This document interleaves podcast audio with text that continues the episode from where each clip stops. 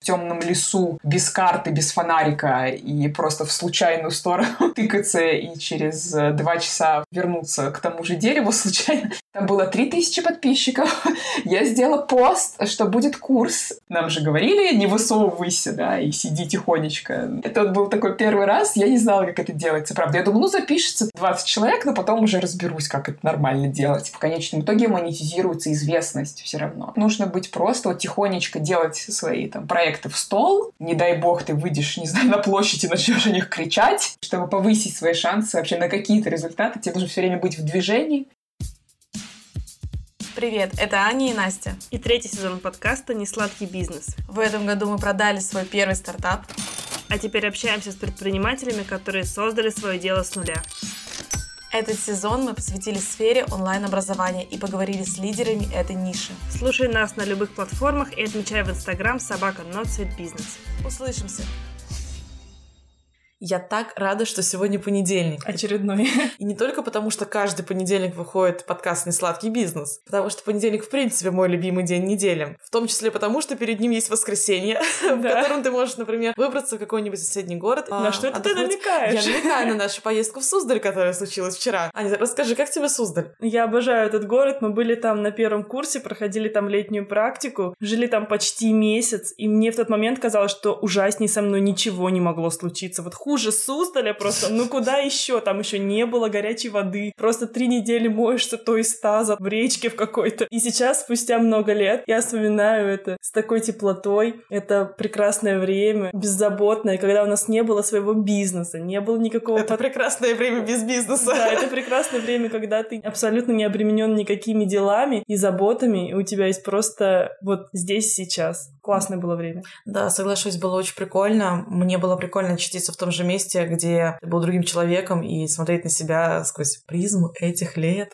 Вот это ты метафора да, да, Но я считаю, что в Суздаль нужно ехать с определенным настроем. Многого не ожидает этого города. Либо вы любите древнерусскую архитектуру. И церкви. И церкви, да. Либо вы едете с хорошей компанией. У меня сложились все пазлы, поэтому я получила колоссальное удовольствие. Но, как всегда, когда ты приезжаешь, на тебя наваливается куча дел. Но это были очень приятные дела сегодня, потому что мы записывали подкаст. Мы записывали его с Аней Радченко. И это был новый для нас формат, потому что мы писали его в прямом эфире. Но мы записали в прямом эфире только полчаса, а весь подкаст вы можете послушать сейчас. Ань, расскажи про Аню. Аня, режиссер из Лондона, она ведет свои курсы, которые помогают ребятам из креативных и творческих индустрий начать зарабатывать на своем творчестве. Сейчас для меня это очень актуальный вопрос, потому что ко мне обращаются многие ребята за каким-то советом или которые хотят запустить собственный подкаст, и я решила, что хочу заниматься продюсированием подкастов. Аня и выпуск с Аней мне очень сильно помог. Он был для меня прямо терапевтический, потому что я узнала во многом себя, как нам порой тяжело зарабатывать на своем творчестве и от чего это бывает. А еще у Ани есть собственный подкаст, который называется «Прорыв». Его вы тоже можете послушать. Я думаю, что ссылочки мы оставим в описании. Да, и мы еще подготовили для вас классный подарок. Да, подарок от нас и от Ани. И о нем вы узнаете в конце этого выпуска, так что слушаем.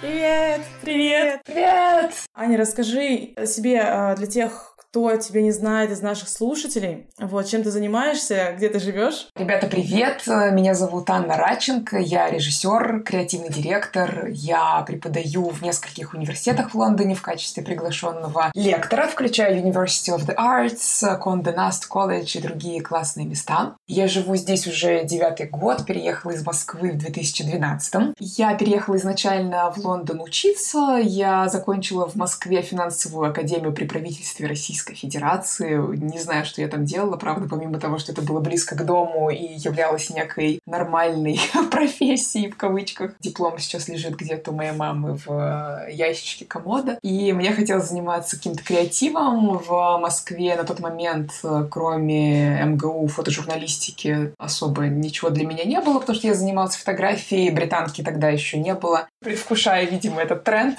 который потом появился в Москве, я непосредственно поехала в Британию напрямую. Как-то одно за одно поступила потом в магистратуру здесь. Шел девятый год.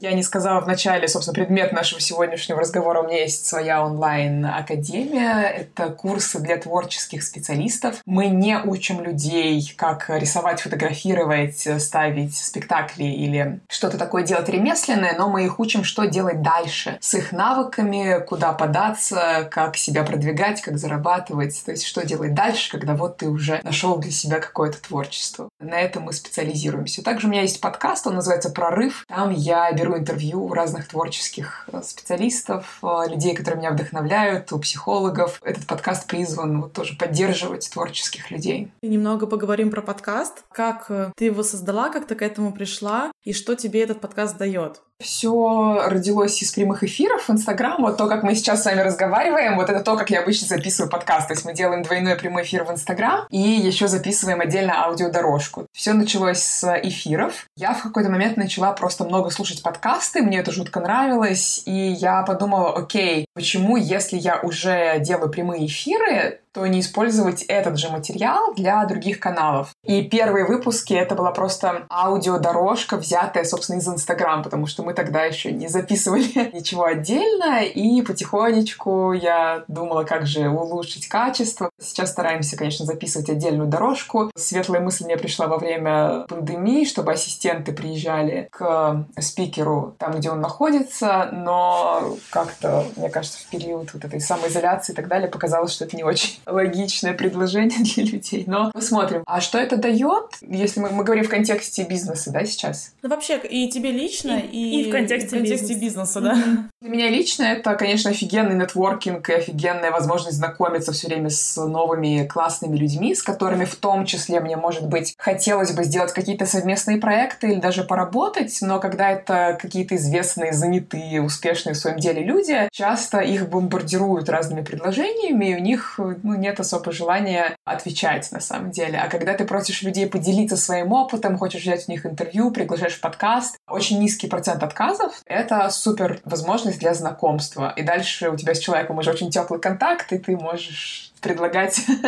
все что угодно, у вас уже есть с ним связь. То есть для меня вот это было открытие, что, о, вау, если кто-то хочет э, действительно выстраивать офигенные контакты с классными людьми, просто заводите себе что угодно, где вы можете приглашать людей пообщаться. В плане бизнеса это такой прогрев аудитории постоянный, то есть это классный бесплатный контент. Моя вообще позиция такая, знаешь, чтобы хорошо продавать, нужно самое вообще классное, что у тебя есть, обязательно отдавать бесплатно. И ни в коем случае не нужно там пытаться, как некоторые там делают, и эту информацию нужно как-то зажать в кавычках, да, а, потому что это должно быть платно. Ну, в общем, мне кажется, это какая-то ерунда, и нужно просто по максимуму отдавать. Это только в лучшую сторону влияет на продажи, и, собственно, подкаст — это вот такое бесконечное отдавание ценной информации и поддержки, мне кажется, потому что ты, когда слушаешь такие вещи, ты понимаешь, что я не один, я не одна. Эти ребята тоже прошли через какие-то невероятные просто те тернии, вот смотрите, что у них получилось, может быть, я тоже что-то могу сделать. То есть у этого такой еще эффект психотерапии небольшой.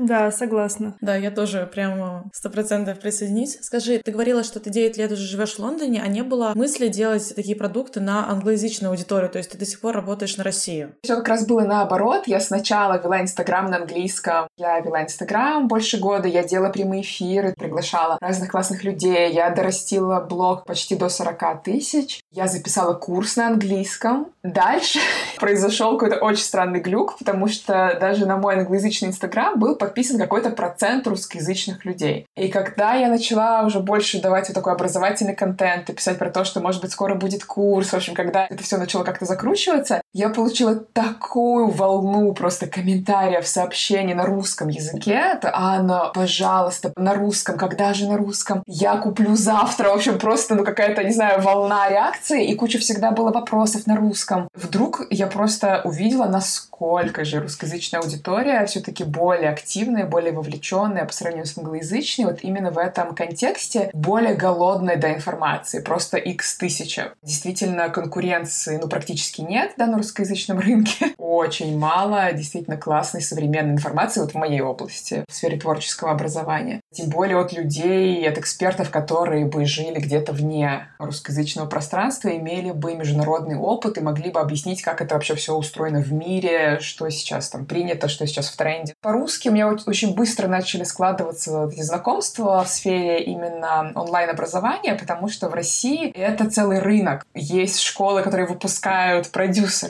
специалистов по таргетированной рекламе. Те специалисты, которые нужны для обслуживания онлайн-школ, в России для этого есть целый рынок специалистов. У меня, конечно, профдеформация такая, мне кажется, не везде. Очень быстро как-то все это получилось, и я подумала, ладно, пока я не знаю, как точно запустить английский курс, хотя он был записан уже, то есть сами уроки были, но у меня был какой-то ступор, как его запустить. Я никого не знала, кто мне это вообще настроит все, как это продать. Ничего не было непонятно. А на русском как-то быстро очень собрались вокруг меня эти люди. Я просто завела русскоязычный Инстаграм, дала объявление в англоязычном, что, ребята, все на русском языке теперь отдельный аккаунт. Там было 3000 подписчиков. Я сделала пост, что будет курс, и была карусель, и там был номер карточки просто моей. Это вот был такой первый раз, я не знала, как это делается, правда. Я думала, ну, запишется 20 человек, но потом уже разберусь, как это нормально делать. Какой примерно это год был? Это было года три назад, наверное. Я сделала этот пост, пошли заказы, заказы, вопросы, оплаты. И, в общем, когда это уже перевалило за полмиллиона, просто деньги там у меня на карточке. В итоге этот первый курс продался где-то на миллион. Очень большое удивление. Тогда еще был немножко другой курс, по-моему, и фунт был немножко подешевле относительно рубля. И я такая, вау, это просто какая-то магия сейчас произошла. Потом я уже открываю ИП, и как-то все это начинается более так структурно. Возвращаясь к изначальному вопросу, это англоязычный курс, так и есть. Вот только сейчас, на самом деле, я вот собираюсь как-то искать этих людей. Тут действительно все еще нет такого рынка. Вообще не популярно, если в России там у каждого пятого человека есть своя онлайн-школа, есть рынок блогеров. В общем, здесь это все значительно менее развито, совершенно по-другому все это работает. Но это просто про такой, да, выход из зоны комфорта. Мне нужно искать здесь людей. У меня сначала была такая иллюзия, что, может быть, русскоязычная команда это все сделает тоже на этом рынке. Но сейчас я понимаю, что, как мне кажется, даже языковой барьер. Такая себе история, когда ты единственный человек, который нормально говорит по-английски в команде, но это уже странно, работает англоязычный рынок. Поэтому это отдельная история. Вот посмотрим в ближайшие годы. Я, конечно, хочу это сделать здесь, но пока что я, скорее всего, буду устраиваться в университет на постоянную должность. Когда не знаешь, что именно делать, мне кажется, надо расширять просто связи в этой области, в любые стороны, и я знаю, что рано или поздно я встречу нужных людей, и мы что-то сделаем. Здорово. Слушай, по поводу англоязычного рынка, рынка блогеров, инфобизнеса за границей. Как ты думаешь, это и не будет так актуально, как в России? У нас какой-то другой менталитет, другие потребности, или просто этот рынок еще не сформировался, не дорос, и это просто вопрос времени?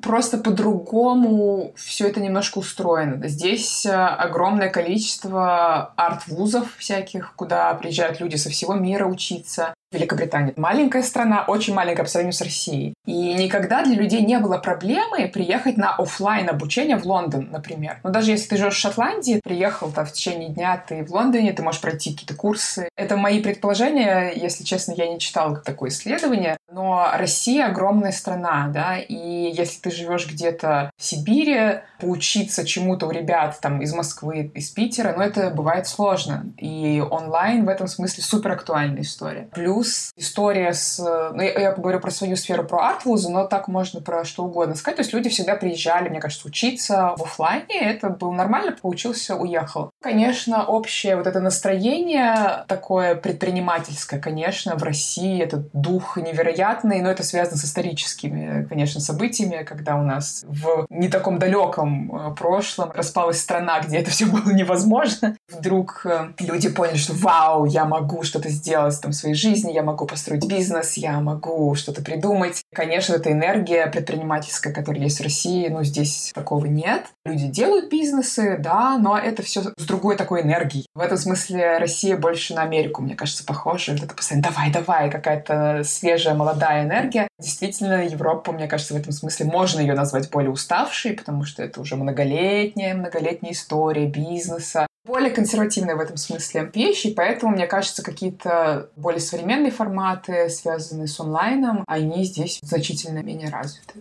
Ну, интересно, что мы обсуждаем это в контексте только Англии, потому что ты в Англии, хотя англоязычные продукты, они ведь могут дистрибутироваться, так как они на английском, английский международный язык, практически на все страны мира и включает Америку тоже. Да, да, да, конечно. Но мне кажется, самые классные рынки, для, ну, вот как я это вижу, для меня были бы как раз не такие, а больше, может быть, Бразилия, Испания, какие-то другие страны, да, где тоже большая аудитория, которая может употреблять контент на английском и привыкла к этому, но не такие страны типа, может быть, Америки, даже Англии, там, Австралии, где очень много классного своего образования, например, в сфере искусства. То есть ты сейчас прощупываешь в эту сторону почву, как-то планируешь туда развиваться? Пока у меня нет каких-то конкретных планов, то есть я просто знаю, что сейчас у меня цель сделать так, чтобы в России просто бизнес стал больше на такие полуавтоматические рельсы, и чтобы мы вышли на уровень дохода, который меня будет устраивать. Я смогу просто спокойно вот заниматься новыми вещами, да, без того, чтобы каждый месяц мне нужно было прилагать какие-то мощные усилия. Потому что когда ты распыляешься, конечно, это не очень эффективно. Наверное, нужно сначала отстроить все-таки полноценно одну область. Ну, как полноценно в том смысле, чтобы она меньше занимала твоего личного времени. И тогда уже можно будет новыми рынками заниматься. Выпуск вышел при поддержке Quark.ru. Quark – магазин фриланс-услуг от 500 рублей для вашего бизнеса. Давай тогда поговорим про твои инфопродукты, что у тебя сейчас есть. Многие курсы, продукты, они не про образование, они скорее про то, как делишься вот своим личным опытом, да, с другими людьми. Они платят деньги за то, чтобы получить конкретно твой опыт и применить его на практике на себе. Как я вижу, есть человек, вот он был специалистом в какой-то области, он классно делает что-то, но он не преподаватель, он не человек из индустрии образования, он без навыков учить, именно обучать людей. Это как э, инструктор по вождению, который просто умеет водить машину и по рукам тебя бьет каждый раз, когда ты делаешь что-то неправильно, потому что у него нет понимания того, как должен быть устроен именно образовательный процесс. И в связи с этим такой вопрос именно к творческой индустрии. Это очень часто индивидуальный такой персональный опыт каждого человека. То есть, если мы говорим про продвижение, про там развитие личного бренда, себя как художника, это же во многом очень часто основано на твоей именно личной истории, на истории этого человека. Как у тебя получается, как ты делаешь этот продукт массовым? Какая система в этом заложена? Личный опыт, э, безусловно, присутствует, мне кажется, как в любом образовании, которое, как если это мастерская какого-то человека, да, или там, если есть какая-то личность преподавателя, конечно, личный опыт там тоже присутствует, но я с тобой полностью согласна, что хорошо бы, если бы это был просто один из элементов, как какой-то пример, например, да, что вот бывает вот так, или еще там несколько примеров там других преподавателей или других каких-то экспертов, что а еще бывает вот так. Но вот этот личный опыт — это просто некая специфическая комбинация объективных каких-то элементов и факторов, которые в мире существуют. Ну, например, в творческой среде это могут быть публикации, конкурсы, арт-резиденции, выставки групповые, выставки персональные, попадания в коллекции, в музейные. То есть это некий набор инструментов, которые существуют объективно в мире, Дальше личный опыт — это просто некая история, что кто-то сначала там поучаствовал в какой-то, не знаю, групповой выставке, там познакомился с галеристом, потом попал в музей, потом что-то еще произошло, о его проекте написали там все блогеры, потому что он так откликнулся в их сердцах. Это просто какая-то вот история, какой-то пример. У какого-то другого человека все началось с чего-то другого, продолжилось с чем-то третьим, но все эти ингредиенты, объективно существующие, они там все равно в той или иной дозе всегда присутствуют. Когда мы говорим говорим о системе, речь идет о том, что мы показываем людям, какие инструменты существуют, как меню, да, как шведский стол. Дальше ты учишься с ними работать, ты учишься писать арти-стейтменты, пресс-релизы, письма, все, что тебе нужно в любом случае будет делать. Дальше, куда именно ты их отправишь, в каком количестве, как ты это сделаешь, Конечно, дальше идет личный опыт уже конкретного студента. Без этого тоже никуда не деться. Мы не пойдем из-за человека ничего не сделаем. Но обладая этими знаниями, обладая пониманием того, как эта практика устроена в мире, в том числе, если человек хочет выходить на международный рынок, просто очень сильно увеличиваются шансы на то, что человек не 10 лет будет просто методом проб и ошибок выяснять все то же самое, что мы ему и так можем рассказать о том, как это работает. Просто потратить немножко меньше времени, это не значит, что он не сделает каких-то своих ошибок, конечно, нет. Просто это, мне кажется, чуть быстрее и ну, понятнее, знаешь, это все равно, что быть там в темном лесу без карты, без фонарика и просто в случайную сторону тыкаться и через э, два часа вернуться к тому же дереву случайно. Или получить там фонарик, карту, мачете, прорубать там лианы, но дальше, да, кроме тебя все равно никто их рубить, собственно, не будет. А что касается личных примеров, э, ну, мне кажется, это все равно вдохновляет, помогает в том числе ответить на какие-то конкретные вопросы, что, слушай, я вот в такой ситуации, да, ну вот как у нас устроено, у нас есть чат с кураторами, кураторы — это специалисты из индустрии, которые тоже какой-то путь свой прошли, не знаю, как вот с этим человеком познакомиться, ну и мы начинаем там обсуждать, и кураторы что предлагают, что вот можно написать вот так, можно так сформулировать. То есть из личного опыта, да, ты можешь скорее предлагать какие-то идеи, да, что можно сделать. Это не значит, что это только так и никак иначе. Нет, работают самые разные вещи, и ты всегда свой собственный коктейль как-то так миксуешь. Но из существующих инструментов, что просто намного удобнее. Следующий вопрос у нас был про работу твоей команды. Я так понимаю, что Аня Радченко — это уже фактически бренд, и над э, твоими продуктами работает целая команда, вы с командой работаете. Расскажи, что стоит за продуктом. У меня сейчас контракт с продюсерским центром, наверное, это так называется. Это ребята, компания Фотобиз, которые делают еще ряд э, продуктов тоже для творческой аудитории. У них есть клуб, который называется Фотобиз для фотографов, которые хотят зарабатывать фотографии. Они также продюсируют, есть такой преподаватель Александр Медведев, у него тоже курсы для фотографов. То есть они изначально занимались именно аудиторией фотографов. Уже есть опыт работы с творческой именно аудиторией. Мы с ними заключили агентский договор, да, называется. То есть они как мои агенты выступают. В чем суть? Они занимаются полностью продажами, маркетингом. Вся команда на их стороне, то есть э, отдел продаж. Они работают с дизайнерами, с копирайтерами, в общем, со всеми, кто обслуживает все процессы, работают именно они. Ключевых людей, которые вот мне важны именно для бренда моего, я предложила им сама. Это прежде всего графический дизайн, который мне очень важен. Это Изначально со мной пришла тогда моя ассистентка, потом она стала а, проект-менеджером сейчас. Она тоже на проектах, на некоторых с нами работает. В общем, люди, которые вот со мной изначально работали, некоторых я уже привела тоже в команду, но также у них там много своих сотрудников. Для меня это очень удобно, потому что у меня еще масса всего. Я продолжаю заниматься своей основной профессиональной деятельностью, работаю режиссером и так далее. У меня маленький ребенок, в общем, есть чем,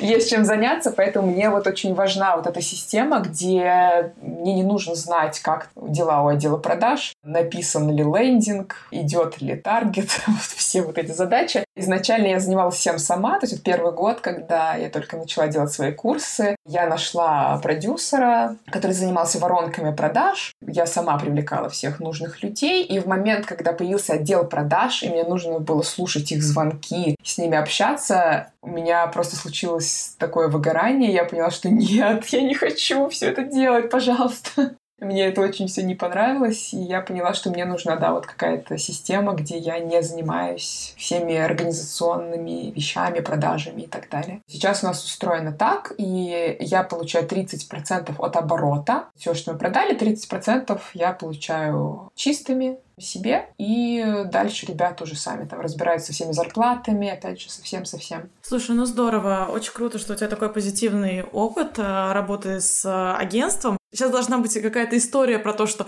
«а вот была история, да, когда там... плохо». Нет, на самом деле просто, мне кажется, бытует такое мнение, что там они все обманщики, никто ничего не делает, там запуски, не запуски, что это какая-то темная история. Но очень круто, что у тебя такой позитивный опыт. Я думаю, что он кому-то пригодится. Ну, потому что я так думаю, сейчас много школ или псевдошкол, которые выпускают псевдоспециалистов, поэтому, мне кажется, вот этот флер инфо-цыганства, как я не да, люблю да, да. это называть, но приходится, он существует и есть. И это очень грустно на самом деле. Подрывает индустрию, а она очень круто развивается. Да, и на самом деле работа продюсера, ну, большая работа для творческого человека особенно. Для меня действительно эти отношения, это ну, вот как мои отношения, у меня есть агенты мои, как у режиссера здесь э, в Лондоне. Это очень похожие отношения, когда есть творческий человек и есть продюсеры, агенты и целая инфраструктура, которая дальше этот креатив обслуживает. И здесь это похожая ситуация, потому что образование для меня это тоже творчество, но просто в другой области. И мне действительно безумно интересно создавать продукт, привлекать э, классных экспертов, э, строить из этого некую систему. Но все, что дальше с этим должно произойти, чтобы мы на этом заработали, десятки, сотни людей получили от этого удовольствие, знания, новые карьерные возможности и так далее. То есть это очень сильно и качественно улучшает жизнь и карьеру творческих специалистов русскоязычных. Это вот моя такая прям большая миссия. И чтобы это все происходило,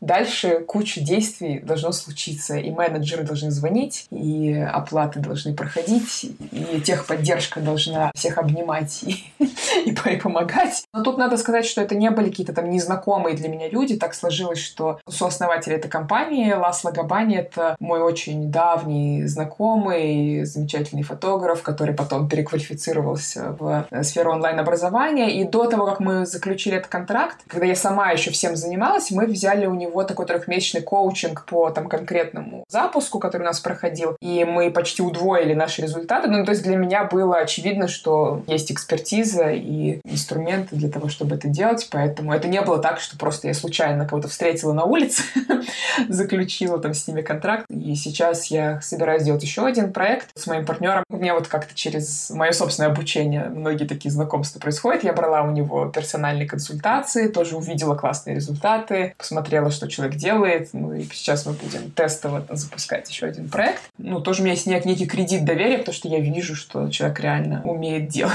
так скажем. Что за проект? Можешь уже рассказать хотя бы что-то, что там будет? Это проект, посвященный родительству. Я, когда родила ребенка, я поняла, что очень мало могу найти информации, каких-то вот поддерживающих продуктов, которые бы помогали очень амбициозным работающим людям, типа меня, которые не готовы уделить там кучу времени изучению там всему, что связано с ребенком, и которым хочется иметь вот место, куда ты придешь и узнаешь, что тебе в ближайшее время с ребенком делать. И при этом это все будет соответствовать моим представлениям о прекрасном. То есть это только доказательная медицина. Если кто-то будет говорить, что прививки — это зло, их сразу мы удаляем из проекта. Ну, то есть это только доказательная медицина, это классные психологи, это феминистический такой подход, это равное партнерское родительство. Какие-то принципиально важные для меня вещи, которых я не вижу сейчас в онлайн-пространстве. Ну, в качестве теста это будет просто какой-то вебинар, скорее всего, потому что нам нужно сейчас прощупать вообще почву, каково это будет. Хочется развеивать какие-то мифы, которые до сих пор на постсоветском пространстве есть. Про жизнь с ребенком, я бы так сказала, да, что все закончилось, теперь мы занимаемся ребенком. То есть хочется поддерживать людей, которые хотят ребенка встроить в свою активную жизнь, развеивать всякие мифы, в том числе поддерживать людей, которые будут нанимать нянь, и чтобы была информация про работу нянь. Такая вся история для амбициозных работающих людей, которые хотят жить активной жизнью, чтобы при этом получать удовольствие от родительства. Мне кажется, mm-hmm. это очень актуально сейчас, особенно в больших городах. Большой должен быть запрос. Прям удачи тебе в этом проекте. Я думаю, что все да. получится. тебя получается сейчас две таких больших сферы деятельности. Это режиссерская карьера и это образование. Что сейчас приносит больше денег? Давайте посмотрим за окно, учитывая, что в Англии сейчас карантин.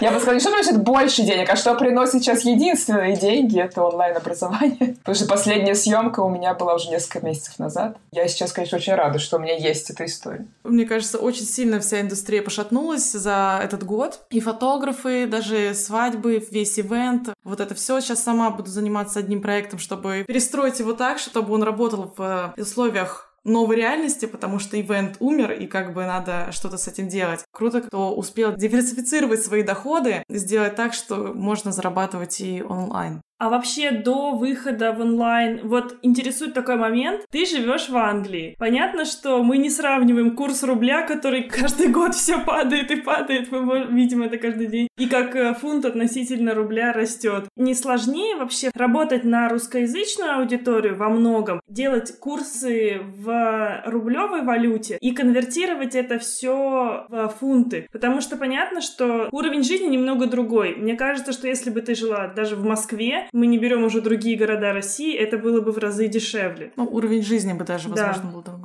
Вообще, многие годы очень хотела как переехать обратно в Москву, но там большая личная история. Я сейчас э, в процессе развода, у меня маленький ребенок. В ближайшие годы это все-таки Англия, и хочется, чтобы ребенок все-таки говорил без акцента на английском. Ну, то есть такие соображения. Но, если честно, помимо этого уже действительно у меня все близкие друзья здесь, и у меня здесь еще очень много амбиций, связанных именно с креативом, которые здесь, конечно, намного лучше мне будет реализовывать, чем в России. Окей, попытаемся взять за скобки то, что именно в этом году происходит, хотя это сложно. Но все равно здесь, конечно, индустрия намного больше для того, чтобы мне развиваться именно как режиссеру. Ну и вообще мне здесь уже нравится, и в Москву приезжать ничто не мешает. Но в плане трат, ну, конечно, здесь жизнь стоит намного дороже, чем в а, той же Москве. Или действительно, там, если бы я жила в Питере, в каком-нибудь, наверное, вообще, я прям представляю, что я бы жила в каком-нибудь классном пентхаусе.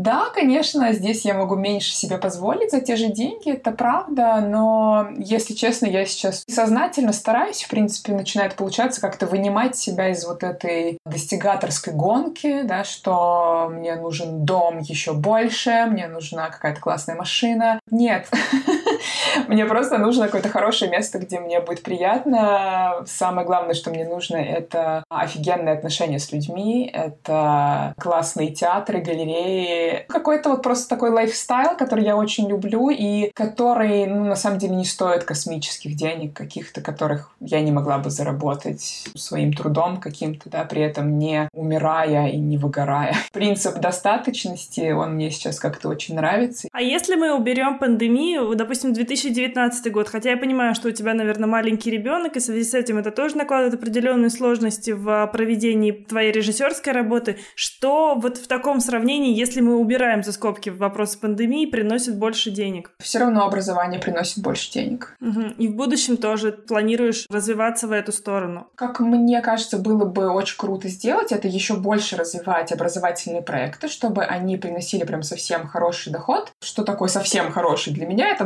настолько хороший, чтобы я могла инвестировать в свои арт-проекты. Я бы хотела, как режиссер, иметь возможность говорить нет любой какой-то дурацкой рекламе, за которую, может быть, очень даже хорошо платят, но мне, допустим, плевать на этот бренд, я не хочу своим творчеством помогать продавать еще больше Bluetooth-колоночек или чего угодно еще. Ну, мне это не интересно. Сейчас я был такого, что я отказывалась от какого-то коммерческого проекта. А мне бы хотелось иметь возможность отказываться, и тогда я бы, как режиссер, занималась только музыкальными клипами, которые очень больших денег все равно ну, особо не приносят, чтобы выбирать артистов, которые мне нравятся, чтобы инвестировать в творчество, в выставки, именно заниматься творчеством, не думая о том, что мне этим творчеством надо что-то заработать. И для этого, да, мне нужно еще раза в три, наверное, обороты увеличить. Какая выручка была по твоим проектам за 2019 год? Выручка имеется в виду моя прибыль, правильно? Ну, общий оборот компании. В среднем у нас оборот полтора-два миллиона в месяц. Около 20 миллионов получается. Моя прибыль 30% из этого. То есть у меня где-то 500-600 тысяч в месяц получается моя часть. А вот скажи, ты говорила, что ты бы хотела инвестировать э, в арт-проекты, в какие-то свои. Сколько примерно стоит один арт-проект в среднем? Я понимаю, что это сложно так посчитать, но усредненно... Ну, какой-то коридор. Ну вот какой-то мой ролик, который я вот делаю сама для себя там на 2-3 минуты, ну где-то тысяч 30 фунтов, 30-40 тысяч инвестировать в одно видео я бы с удовольствием бы хотела.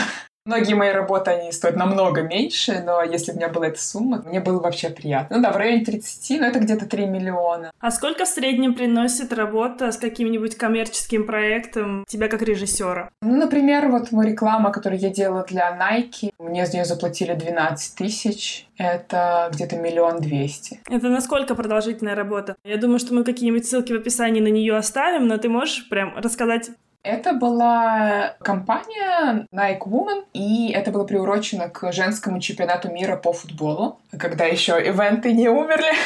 Они стали первой компанией, которая разработала именно женскую футбольную форму. То есть до этого женщины-футболистки, они играли в мужской форме, просто меньшего размера. То есть это не была какая-то специальная форма, которая бы учитывала их анатомические особенности. И Nike сделали такую женскую форму для чемпионата мира, и это было четыре четыре ролика. Два из них с футболистками. Это была капитан британской сборной и французская футболистка. И две певицы, которые делились своими ощущениями, как они росли, там их поддерживали, не поддерживали, как они стали тем, кем они стали, как они пробивались. В общем, такие с эмоцией, такая история. И это была такая смесь интервью, видео, как они там играют в футбол, либо поют, в зависимости от того, чем они занимаются. В общем, такая история каждой женщины. Все это было в форме Nike. Такая вот, да, приятная история в поддержку ну, женщин, как они любят. Сколько она по времени у тебя заняла по производству и по, в принципе, по дальнейшему монтажу? И как долго ты работала над этим проектом? Проект э, длился где-то недели три. Это было четыре съемочных дня. Ну и, соответственно, подготовка и монтаж, звук, да, то есть цвет, все, что делается дальше. Ну, если говорить от момента, как мы выиграли проект и весь процесс питчинга, там еще подольше, наверное, больше месяца. Но сама съемка, постпродакшн до трех недель, да, потому что обычно это все нужно довольно быстро выпускать, особо не разбежишься. В общем, у нас еще такой есть вопрос. Бытует мнение такое, что лучший художник — это, наверное, такой голодный художник, творец. Есть э, такое понимание, что настоящее творчество, оно не зависит от э, денег, оно не должно быть так сильно там монетизировано. Когда ты пытаешься монетизировать творчество, это ты пытаешься создавать массовый продукт, а значит в нем нет столько какой-то там души, твоей идеи, характера. Ты пытаешься работать на массовую аудиторию или захватить больше рынка, и из-за этого художник убивает этой массовостью свое творчество именно. Если честно, я думаю, ты немножко смешала все в одну кучу. Давай попробуем немножко это разложить, потому что в одном предложении упомянула, что хороший художник — это голодный художник. Типа, почему? Для кого хороший? Спрашивали ли мы самого художника, каково ему в этом состоянии? Просто, мне кажется, немножко разные тезисы, и я с тобой согласна в части какой, что если ты изначально мотивируешь себя и исходишь исключительно из прибыли и пытаешься как раз-таки действовать не как художник, а как крупный бизнес, который исследует рынок, думает так, какая тут есть ниша, чтобы этой нише предложить, давайте запустим продукт. Это то, как мыслит бизнес. В этом смысле я с тобой полностью согласна, что в таких случаях каких-то примеров такого творчества, которое тебе в грудную клетку забирается поглубже. Но то, что мы делаем, из чего мы исходим, так это обращение внутрь себя и задавание себе вопроса, что я хочу сказать, что я хочу сделать своим творчеством, какое я хочу сделать высказывание. Это создание проектов именно исходя вот из этого, это ответ на этот вопрос прежде всего. То есть мы не думаем про аудиторию, про рынок в этот момент. Но дальше, когда мы уже делаем свои проекты, когда мы уже занимаемся художественной деятельностью, дальше можем оглянуться вокруг и посмотреть, а кому это может быть интересно, а каким галереям.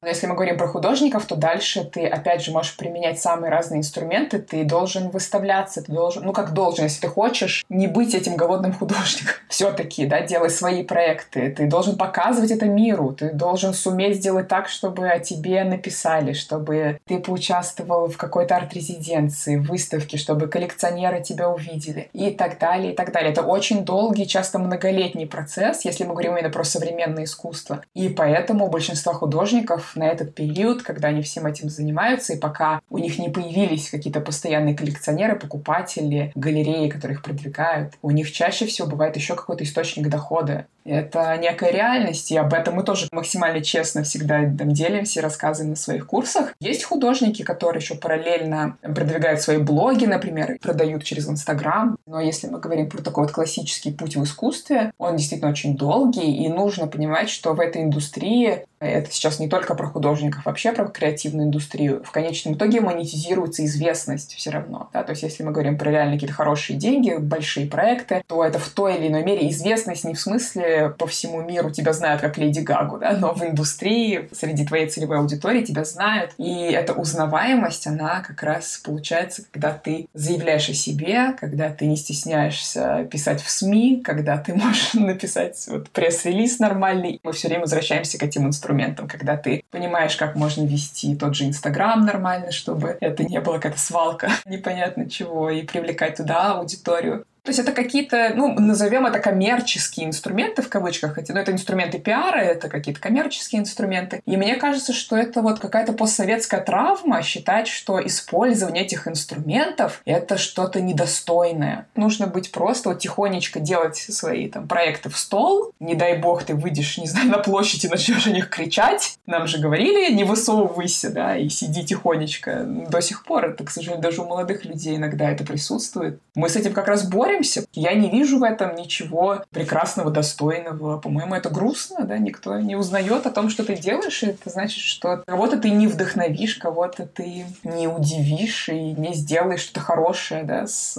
внутренним миром человека, что могло бы сделать твое искусство. А из-за того, что ты стесняешься использовать все эти инструменты, ну, увы и ах, начинает казаться, что вот я непризнанный гений. Сколько непризнанный гений отправил имейлов, обычно выясняется, что очень мало.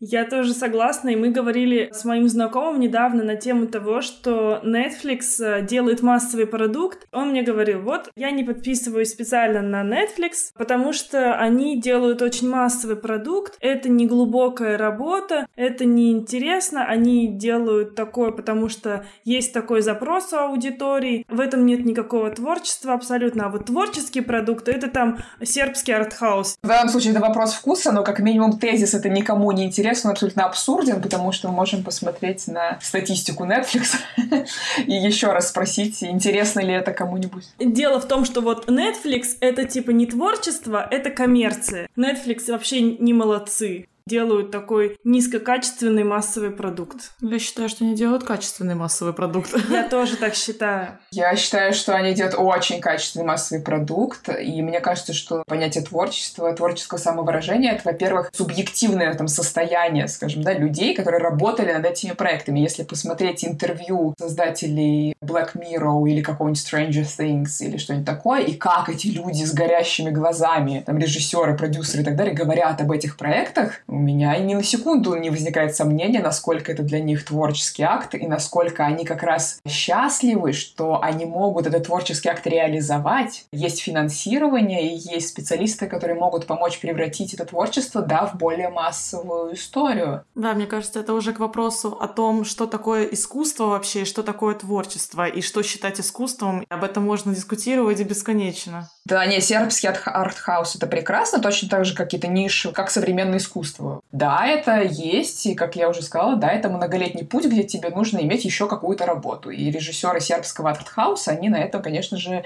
чаще всего ничего не зарабатывают. Откуда-то должны взяться деньги, чтобы снять даже сербский артхаус. Попытка, вот знаете, как-то все это от отрицать и говорить, что нет, мы здесь живем в каком-то мире бабочек и единорогов, где не существует денег. Для меня в этом звучит какой-то невроз. Да, но это еще такие пережитки какого-то действительно нашего прошлого, что деньги и зарабатывать деньги это плохо, что коммерция это плохо. Какая-то болезненность в этом звучит. Не знаю, какая-нибудь там наша прабабушка, как бы это был вопрос выживания. Спрятать все деньги или там никому никогда не признаваться, что они есть. И если кто-то узнает, это может быть опасно для жизни. Ну и на самом деле я думаю, что почти в каждой семье на постсоветском пространстве этого были какие-то очень объективные причины. Стыдиться, скрывать, делать вид, что этого нет. Но сейчас немножко другая жизнь, и хорошо бы, наверное, как-то преодолевать все эти травмы исторические. Но иногда это сложно.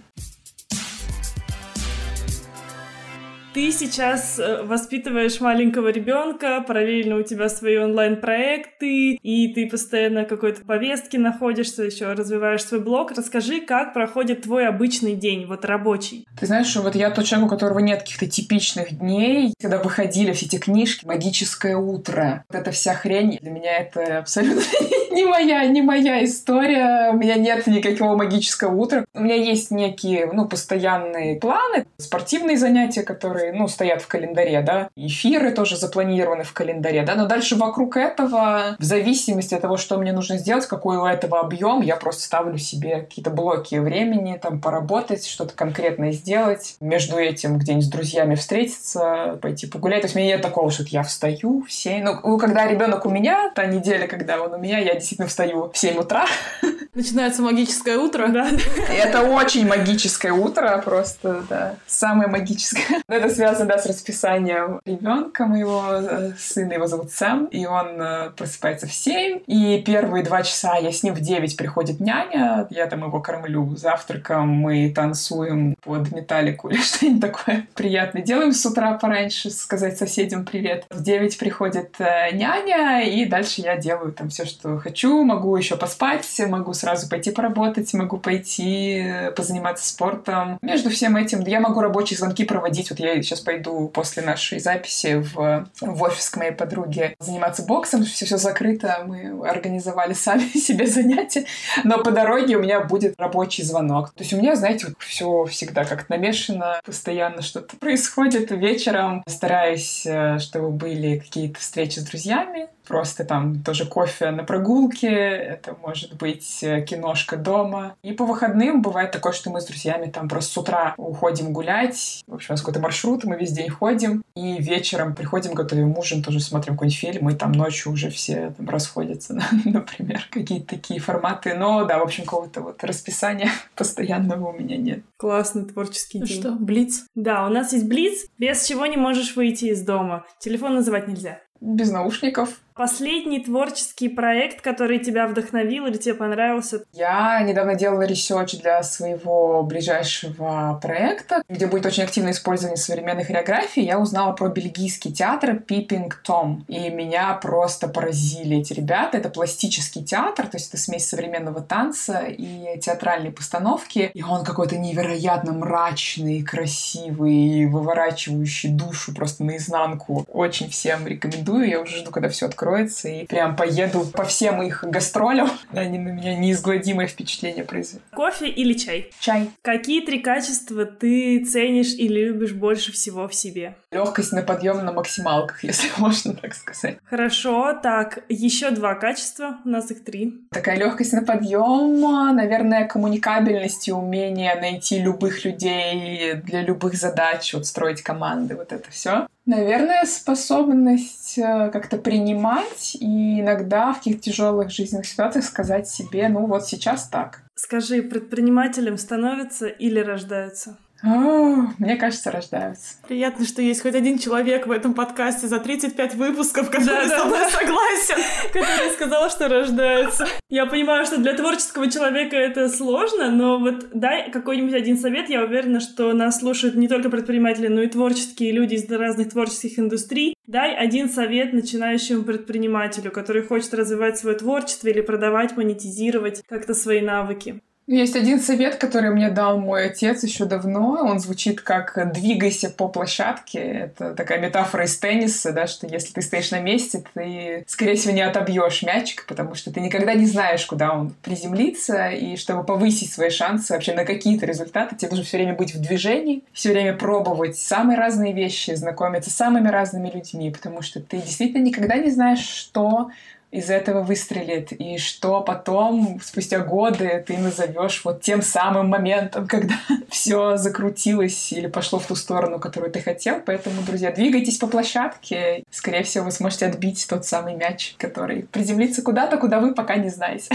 Супер, это классный совет, я с тобой полностью согласна. Спасибо тебе за интересный диалог. Я получила вообще действительно большое удовольствие. Прям спасибо тебе большое. Класс. Друзья, привет! Это Аня. Как и обещала, расскажу про наш розыгрыш с Аней Радченко. Мы решили разыграть двухдневный мастер-класс от Ани по составлению портфолио. Не знаю, как для вас, для меня эта тема сейчас была бы очень актуальна. Так что переходите по ссылке в описании к подкасту, там будут все условия розыгрыша. Он будет проходить в нашем инстаграме. Мы очень рады, что вы оставляете нам звездочки в его подкастах. Это помогает нашему подкасту расти в рейтингах выше. Также напоминаю, что мы завели телеграм-канал, в котором мы с вами общаемся на различные темы про бизнес, про подкастинг. Например, в последний раз мы обсуждали там выход Озона на IPO и покупку акций. Так что присоединяйтесь к нашему сообществу. Ссылки на наш телеграм-канал будут в описании к подкасту, а также на нашем сайте. И не забывайте, что у нас есть инстаграм собака Business. Будем ждать вас там. Мы очень любим получать ваши отметки о том, что вы слушаете наш подкаст. Для предложений сотрудничества у нас есть почта notsweetbusiness собака gmail.com. Услышимся в следующем выпуске. Всем пока!